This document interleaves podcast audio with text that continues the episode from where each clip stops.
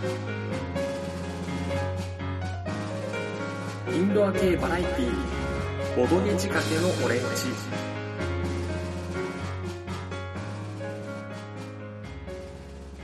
はい、この番組はちょっと偏った知識を持つボードゲームショップの店員がボードゲームについて語ったり語らなかったりするややマニアックな番組です。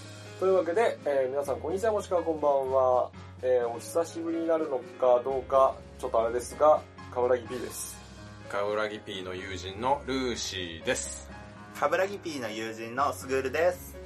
なんかこの、すぐるですって言った後の、なんか一瞬、なんかわざわざっていう、この気持ち何なんでしょうね。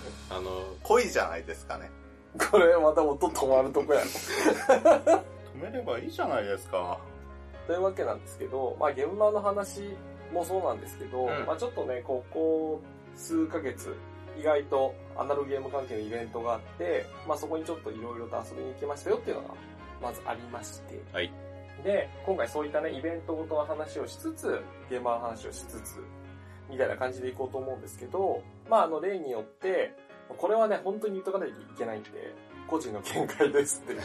それ、はい。超大事。そこ大事で。ですかつね、今回、あの、あんまりその、記憶がね、数数ヶ月経っているお話もするので、うん。情報が若干あやふや説っていうのほが あるので、ご注意くださいっていうのが。で、まあ、まず、時系列的に言うと、まあね、本当はね、現場の話をいきなりしろよって話なんですけど、まあ、実はゲームマの前に、2月に、エッグポーチというイベントがありまして、う。うん。まあ、そこにちょっと僕も遊びに行ってたんですよって言いたいところなんですけど、遊びに行ってたわけではなくて、いわゆる物販というね、お仕事です。お仕事です。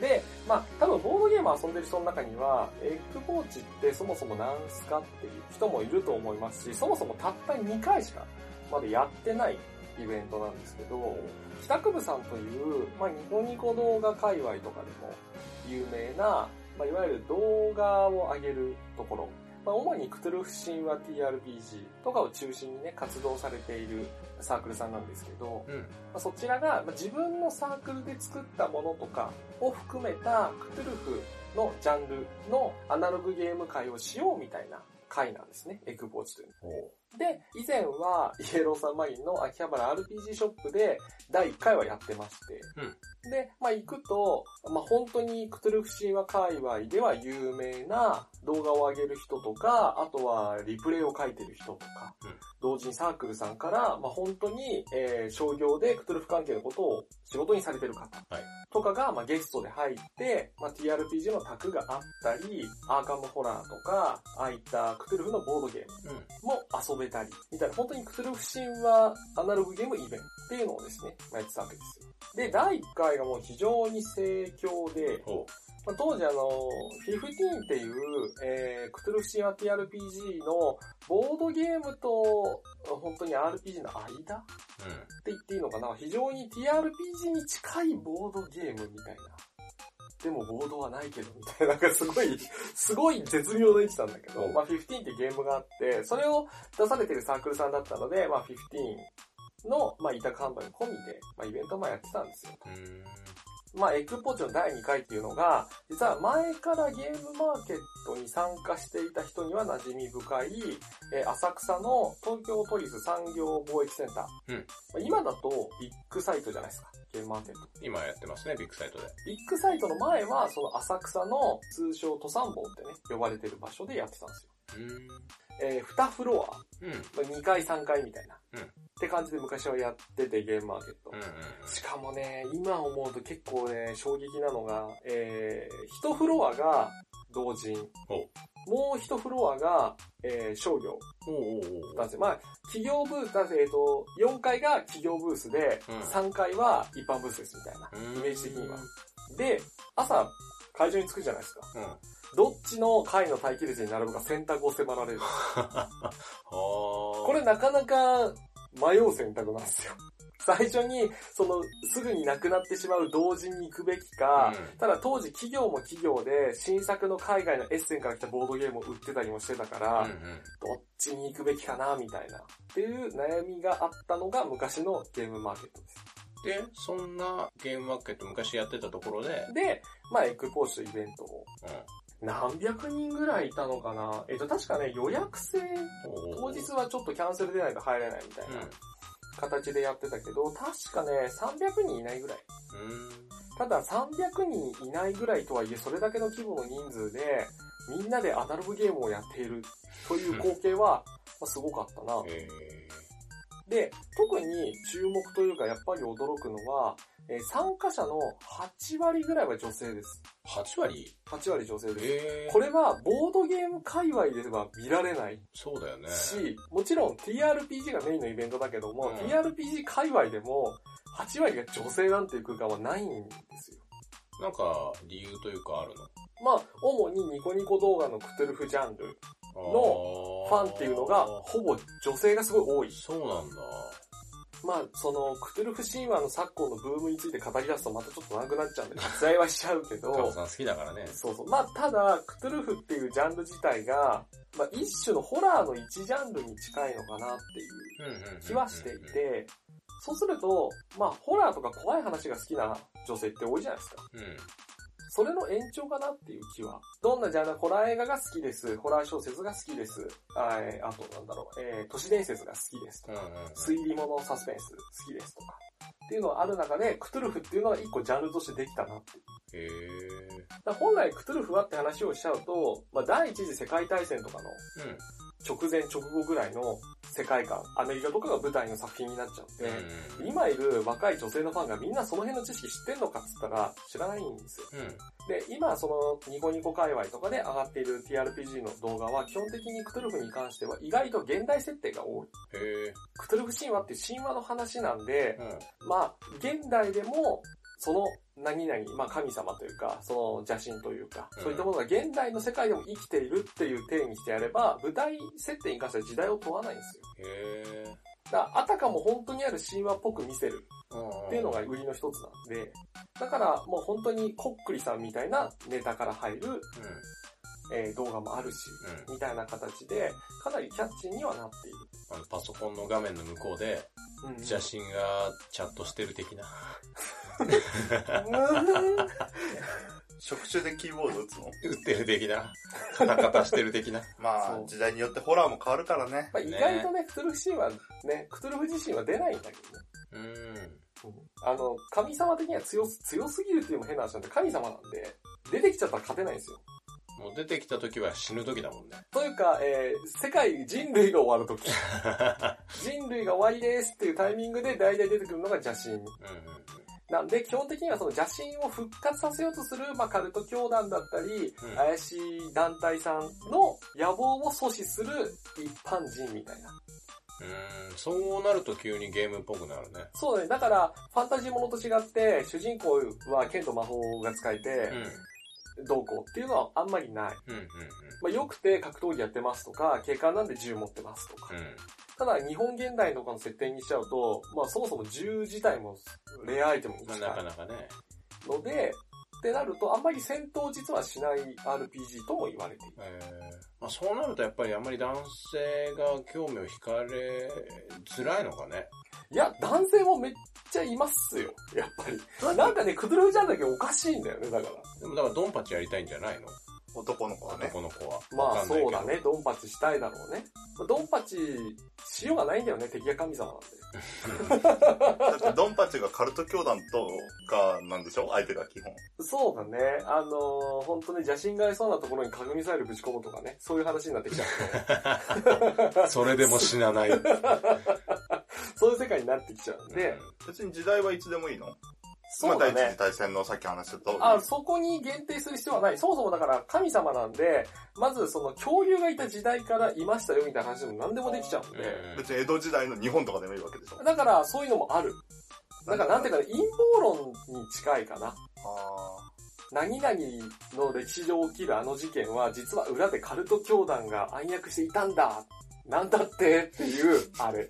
ーあー、いつでもいいわけだ。そう、だからグレイって言われてる、リトルグレイと言われてる宇宙から来ていたあの、得体の知れない生き物は宇宙人ではなくて、邪神の眷属だったんだって言ってしまえば、そこで話ができちゃうんですよ。うんうんうん別にあの、1900年代以降とかじゃなくても700年代とか、だから、ウエスタンとかでもいいわけもでしょ？ういいし、日本で言うと、だからジュブナイル小説的なやつ。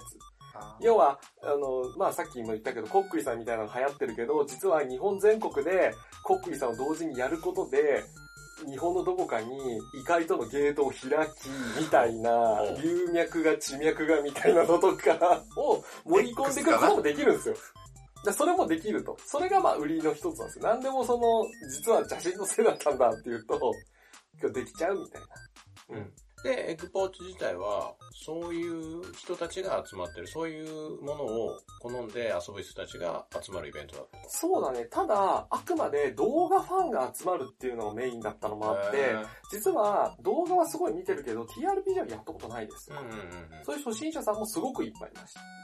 だから、結構本当に昔、10年前、もっと前から TRPG っていうのを親しんでいた大御所の先生方も、まあそのゲームマスターとして参加されてたんですけど、そういう人たちも、まあお話をした時に、うんうんこれは夢なのではないかみたいな。こんな層の人たちと触れ合う機会今まであったかなそういうこと？そうそうそう。TRPG なんてまあ言い方は悪いけど、ちょっとそのマニアックな話だから、女性の方なんてそんなにいないと思っていたと。まあ、ねそしたら、宅の中で一人か二人男がいて、あとはみんな女性みたいな。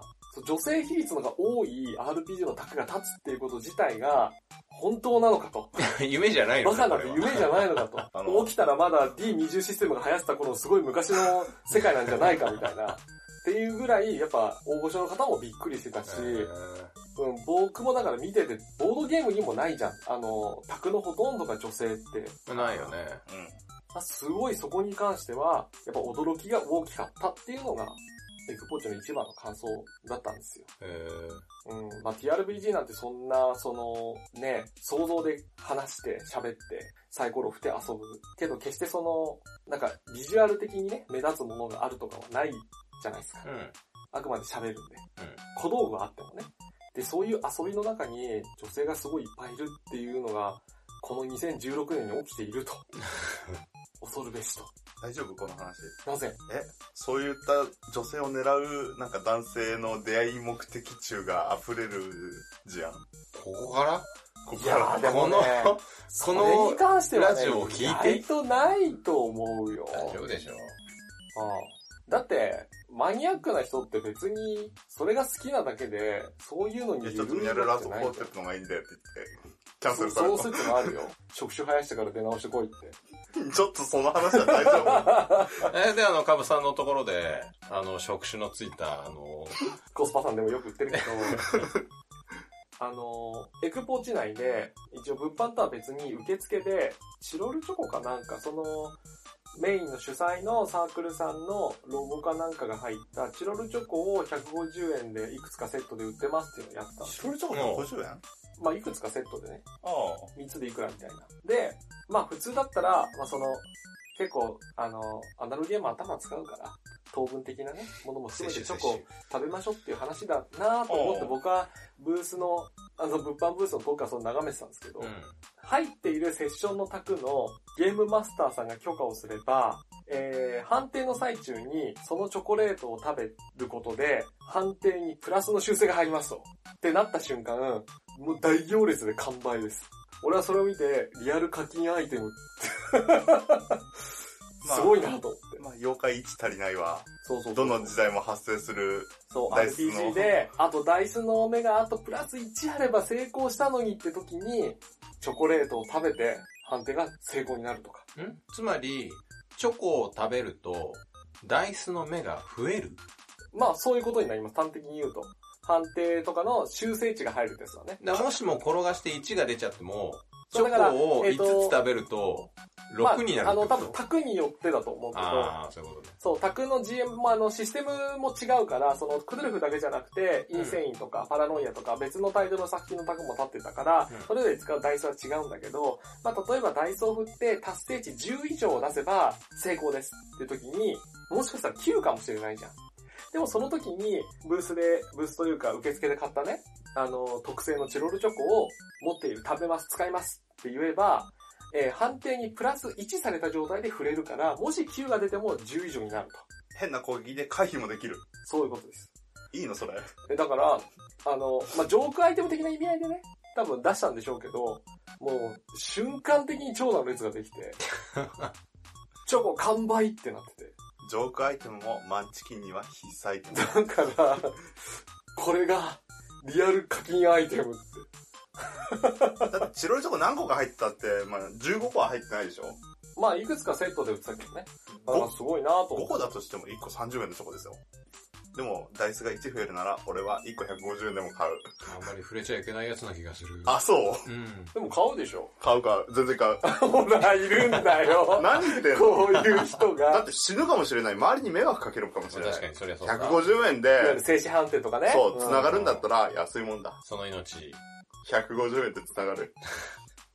って思ったら、やっぱみんなとりあえず買うかみたいになるんだろうね。すげえな。すごい課金アイテムですよ。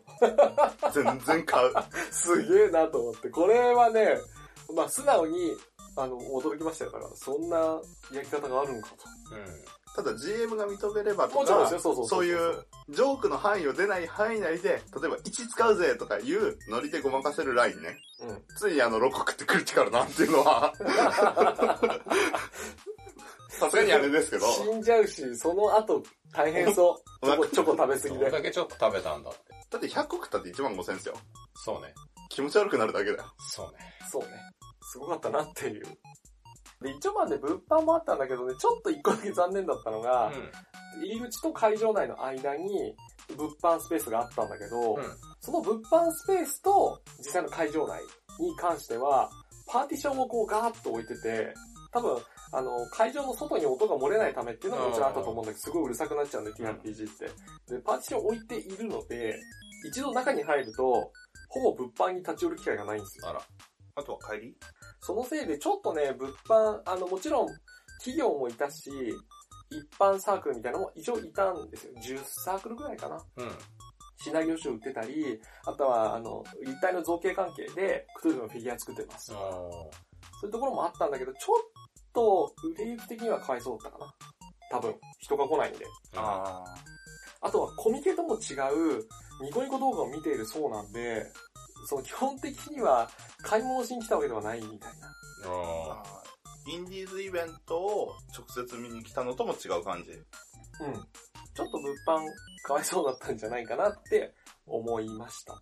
まあ、それはやっぱり層の問題もあるからね、うん客層の問題が。やっぱお客さんの層が物販を買いに来るとか、うん先行販売の新作が欲しいとかみたいな層ではなかったんだよね。うんうんうん。そもそもこんなものが売ってるのかっていうような人たちすら、やっぱりいたんで、うん。あの、動画は見てきたけど、こんなクトゥルフの柄のダイスがあるなんて初めて見ましたとか、どうやって使うんですかぐらいだよね。みたいな。そうそうそうそうそう。だ本当に、あの、今までのファンとはまた違うファン、動画から入ってきた新しい世代みたいな形にはなってたんで、逆に言うとこのファン層を、まあ、逃がさないでって言い方ちょっとやらしいんだけど、急に、急に出このフ店者のくせにァン。層を、ちょっと今急にね、このファン層をこう今後どう大切にしていくかっていうのが、まあ、TRPG 業界は課題かなとは。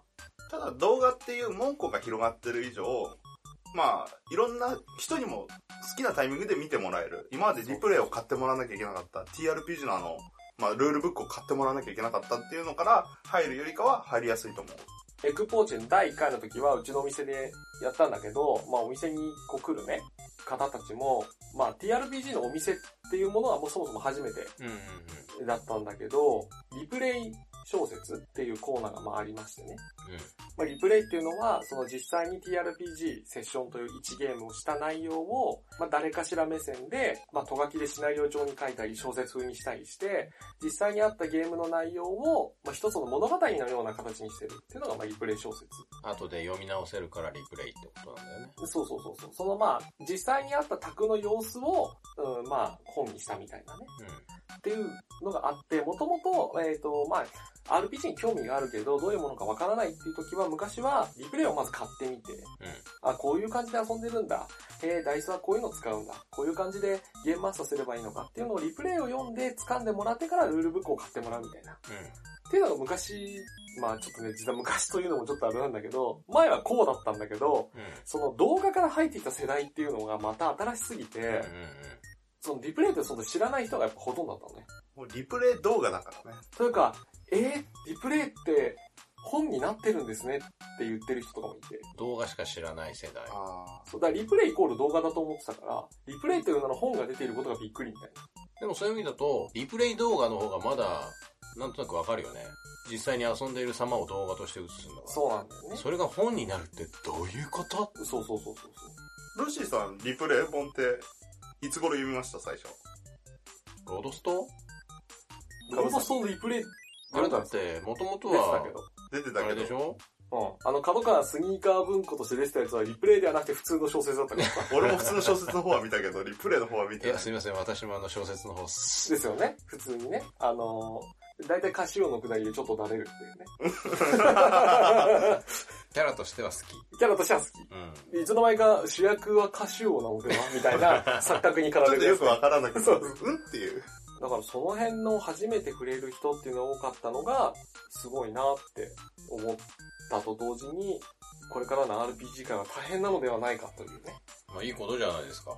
思いがありますよと。いろいろしなきゃいけないっていう大変さもありますけど、顧客獲得に関してはいろいろ広がってると思いますよ。だからそういう、もともと全然関係のないニコニコ動画とかの、お界隈の人たちが、ある意味、ボードゲーム界に少しずつこう触れる機会があるとうん。いうところだと思うんですけど、そんな中で、あっちも行ったんですよね。ニコニコ超会議も行ってきました。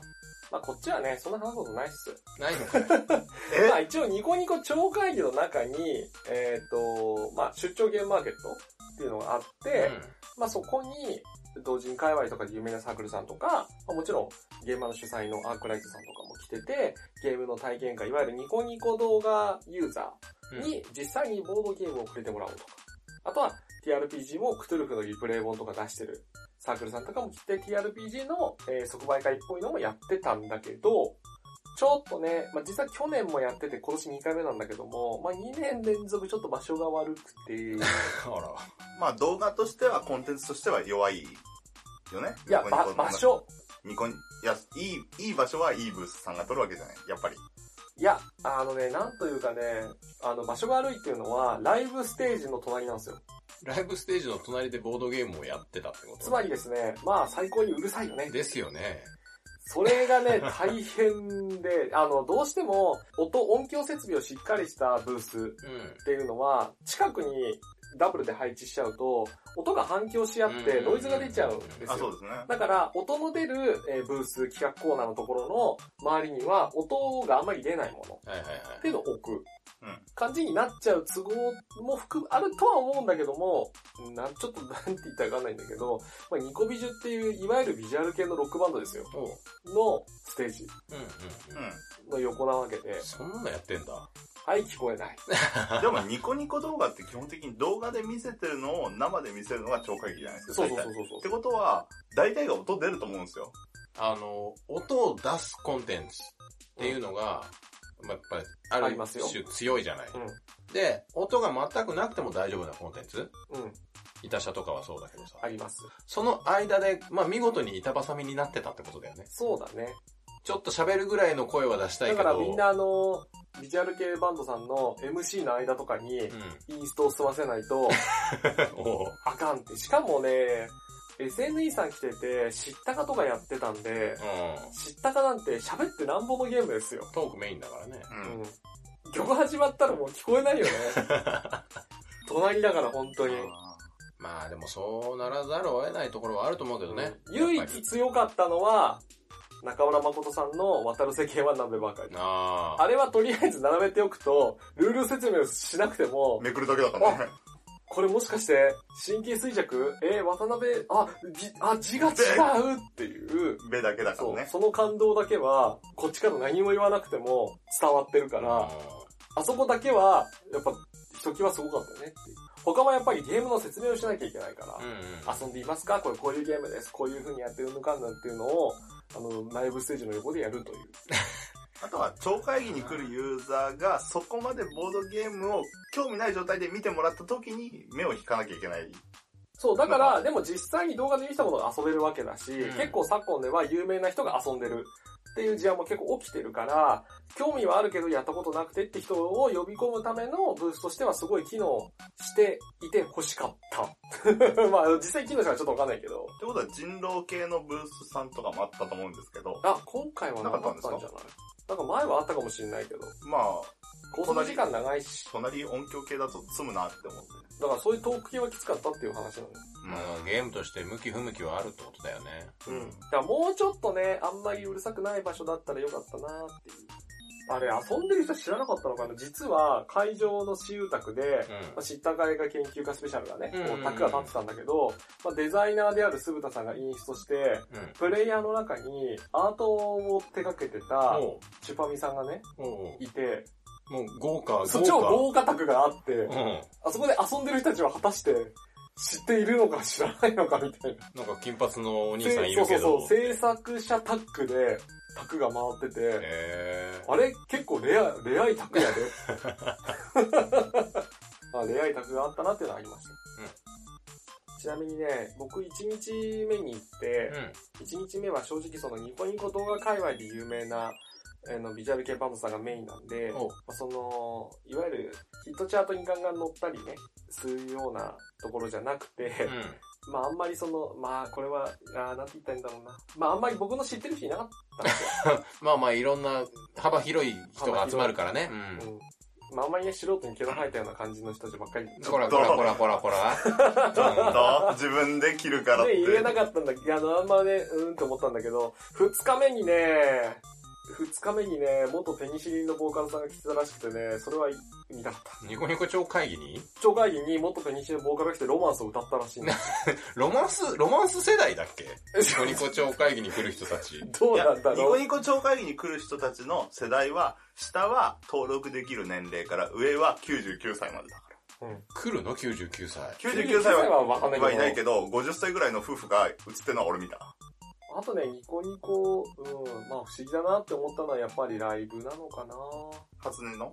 そう。え、あれアクリルで歌わせたんでしょ？いや、てっきり、あのーライブステージがあるってやったんで、最新の技術を使って初音ミクのライブってさ、あの、一体で投影してさ、本人が初音ミクが降臨して、いるかのように。あれ本人がそこにいるかのようにっていう、いるんだよ個みんな人的には心の中に先。個人的には先にゴリラズがやってたやんっていうツッコミはあるんだけども、なのにあんまりゴリラズが知られてないことに対する俺のいろいろ思うところはあるんだけど、ね出たよ。知ってる？あとで調べてください。一回、えっ、と、iPod かなんかの CM 曲にも使われてますからね。ゴリラズ。ゴリラズっていう。俺はあんま知らない。デモアルバムのね。愛知らない。はい、知らない。でしょうね。後で、あの、ググってください。はい。はい。はい。という、まあ、そんな感じで、立体投影を期待していったら、もうやってないんですよ、そんな。なんで？でも会場ではどんどん音が鳴って、みんなあの、サイリウム振って、ファンがこうバーって集まっていたんだけど、ライブじゃん。その中央には、なんかいわゆる DJ ブースがあって、多分有名な〇〇 P と呼ばれるね、プロデューサーさん的なね、うん。音楽多分初音ミクの曲を作ってる人が、多分 DJ 感覚で曲を流してるだけだったんですよ。映像なし。だから DJ を囲うように人がバーって集まって、バーってサイサイリウム振って盛り上がってて、初音さんのあの、ライブみたいに、あの、だそうやんない。楽器は生とかでもなく、本当に音楽流してるだけ？そうっすよ。それカセットポチーって押すのと一緒じゃないですか。それになんかこうわーって集まる絵面は不思議だなって。ついでにさらに言うとニコビジュのブースもビジュアル系のライブなのにサイリウムを振っているのはどうなのって僕はちょっと思いましたっていう。まあ、文化だよ。そう。だからまあ新しい世代なんだなって。振るなら頭やろみたいなね。で、ニコニコ超会議はそんなもんなんですか？そう、そんなもんでした。あの、ニコニコ超会議でブース出展されたアナログゲーム会話の方々、本当にお疲れ様でした。で、やっとはい。ゲームマーケットですか。ようやくね、で、今回も、えーゲームマーケット3人で行ったとかはなく、全員バラバラだったね。全員行ったは行ったんだよね。全員行きました。行ったけど、3人が揃うことは確か1回も、ない。なかったね。っていうか俺、スグルとは会ってないんじゃない会ってないよ。ないよね。俺、カブさんとは3回会った。俺双よ方く会うな。共に合ってる。けど、ちょっとだけだもんね。でも俺は、カブさんに会いに行ったら会えなかった。そうだね。今回ね、その、ブースの出店準備をしていっはい。た身ですけども、まあ会場してわーって人入ってきて、早々に僕はブースから離れていったので、僕はほとんどブースにいないんで、逆に僕に会おうとブースに来てもほぼ会えないっていう状態になってしまっていてですね。もう私有宅だって一回も回してないんで僕。おういろんなブース回って、まあご挨拶したり、まあちょっと面白そうなゲームがあったら っていうね。お仕事だね。ほぼ、まあもちろんその日はお仕事で来てますから。そりゃそうだね。だってお金が発生してるお仕事ですから。まあ朝からですよね、みんな。つっても、その朝がさ、バラバラだよね。みんな違うじゃない？特に僕は出店準備もあるんで、8時半にはもう会場内にいたんで。ああ。俺は友達と一緒に行ったから、え、10時会場でしょ？じゃあ待ち合わせ10時だねっていう感じ。10時にビッグサイト？そうそうそう10時に着いて。うん。どうだって入るのは？すんなり入れた？すんなり入れた。で、しかも今回は、あの、我々カタログ外通りましたけれども、私ですね、カタログを忘れるっていう、やらかしてる。大ポカやりまして、うんあの、なので結果、あの、入場するためにかけたお金が2500円になって。あ、マップのみを追加で買って、そうそうそうそう。あ、マップのみ買ったんだ。カップのみで、だってあそう俺ちょっと見たいんだけど、それ。マップのみで買ったんだけど、でもそうじゃないと入れないからね。で、まあ買って、じゃあそんなにじゃあ混まずに入れたんだ。そうですね、全然習わずに入れました。つぐるさんは待機列組ですもんね。そうですね、朝8時とにはもう列並んで。え、じゃあ2時間ぐらい待つあ、もう全然平気です。うんもうただに、今回日差し強くて、あ、そう、今回その辺どうだったのかなと思って、待機列は。えっ、と、日差しが強くて、あの、キッチンカーが設営されていくのを見てました。駐車場側からだもんね、入ったのって。最初の入場に関しては。最初の入場に関しては、ビッグサイトから、あの、最初地下に降りて、もうノコギリの横をのこ登っていくと思うんですけど、これわかるかな？伝わる？伝われー伝われ最近でもね、分かった。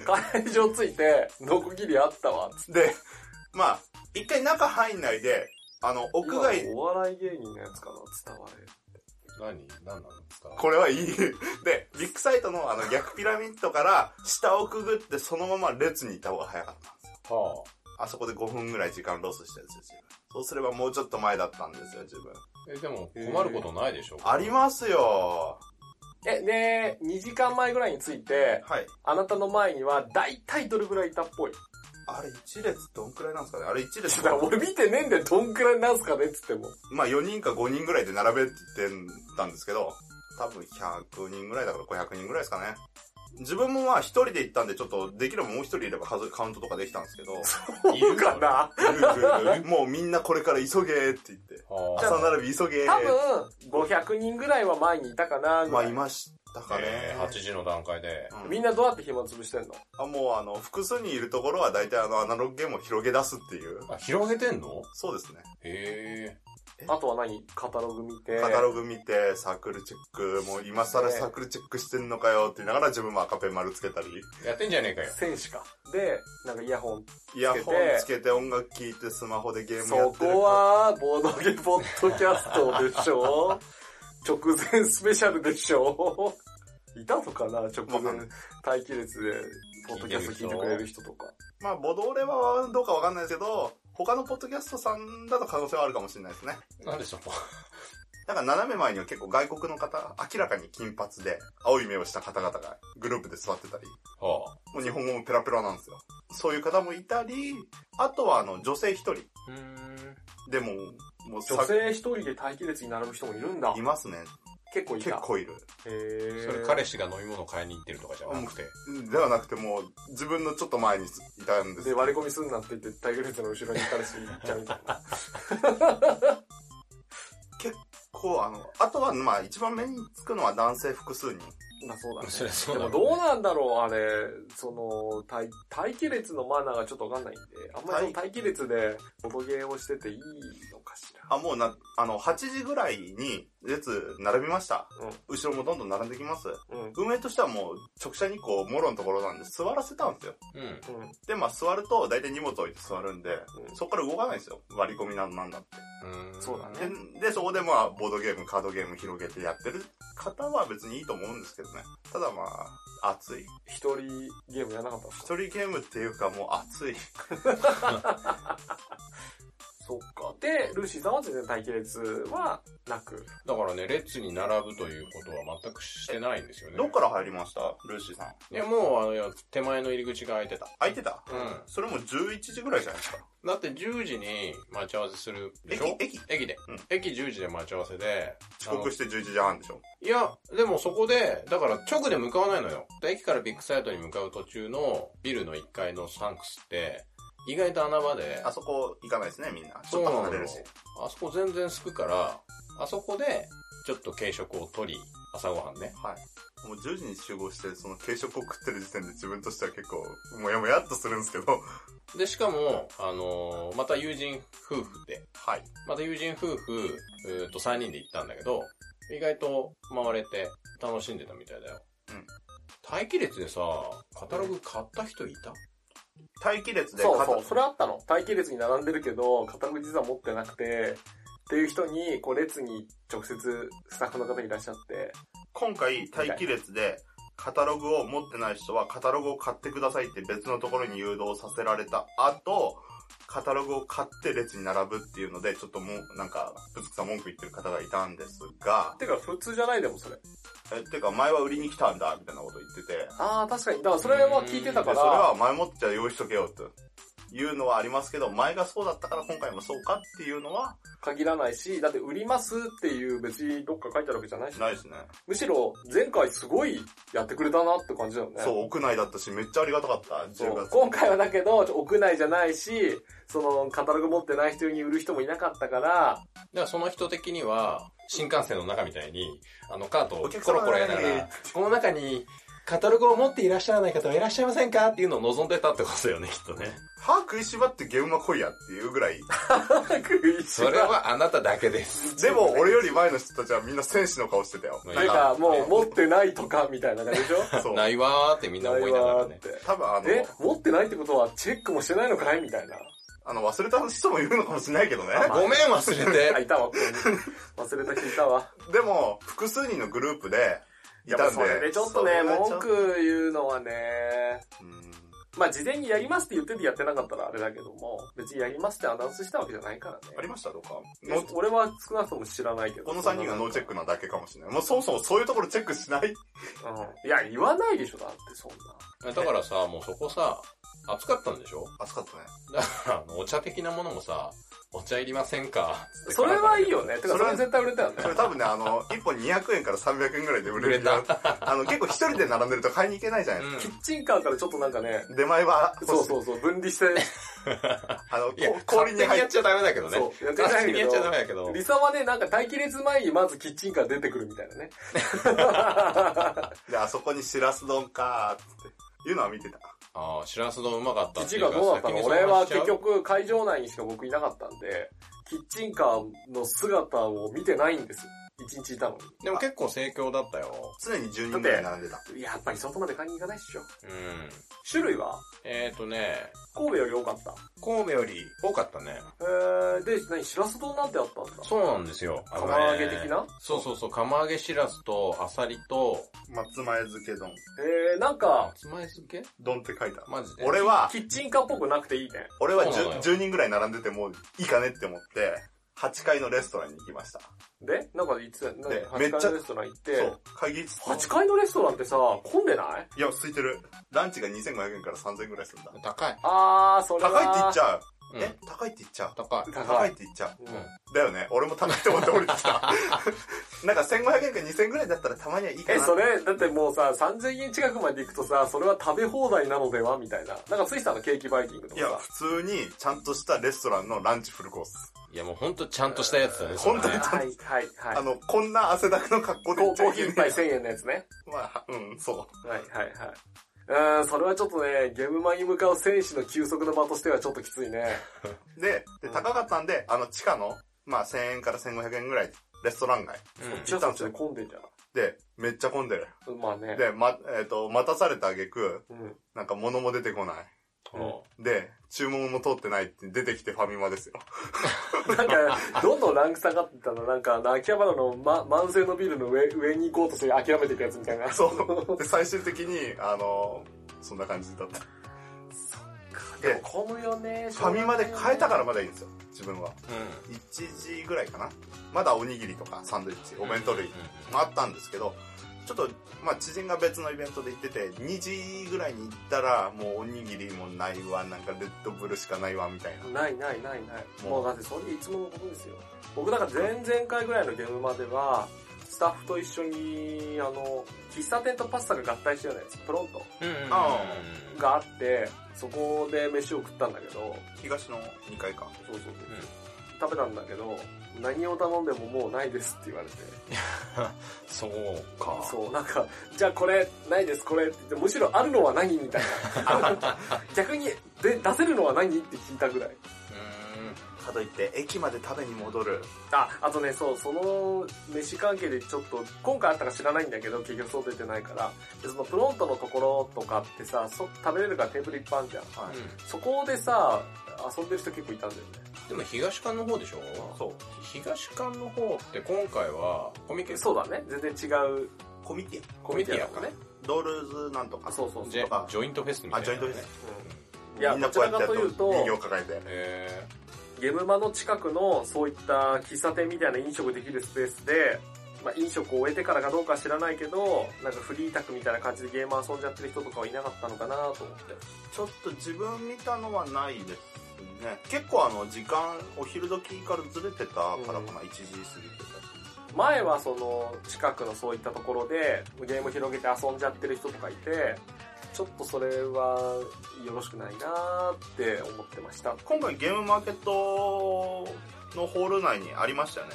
フリースペースっていうか、プレイスペース。結構そこでやってるのは何人か見かけましたけど、意外と確かコンポーネントだけ確認してとか、まあ自分のあの、某エリアみたいに上げたら人情って入ってる件もあるんでま、さかのね。コンポーネント足りてるかなって確認してる人は何人かいました。そうだね、会場内で確認できると本当は、あ戻れる入ってなかったって戻れたり、一回その確認する場を設けることで、あ、予約みたいな、忘れてたみたいな。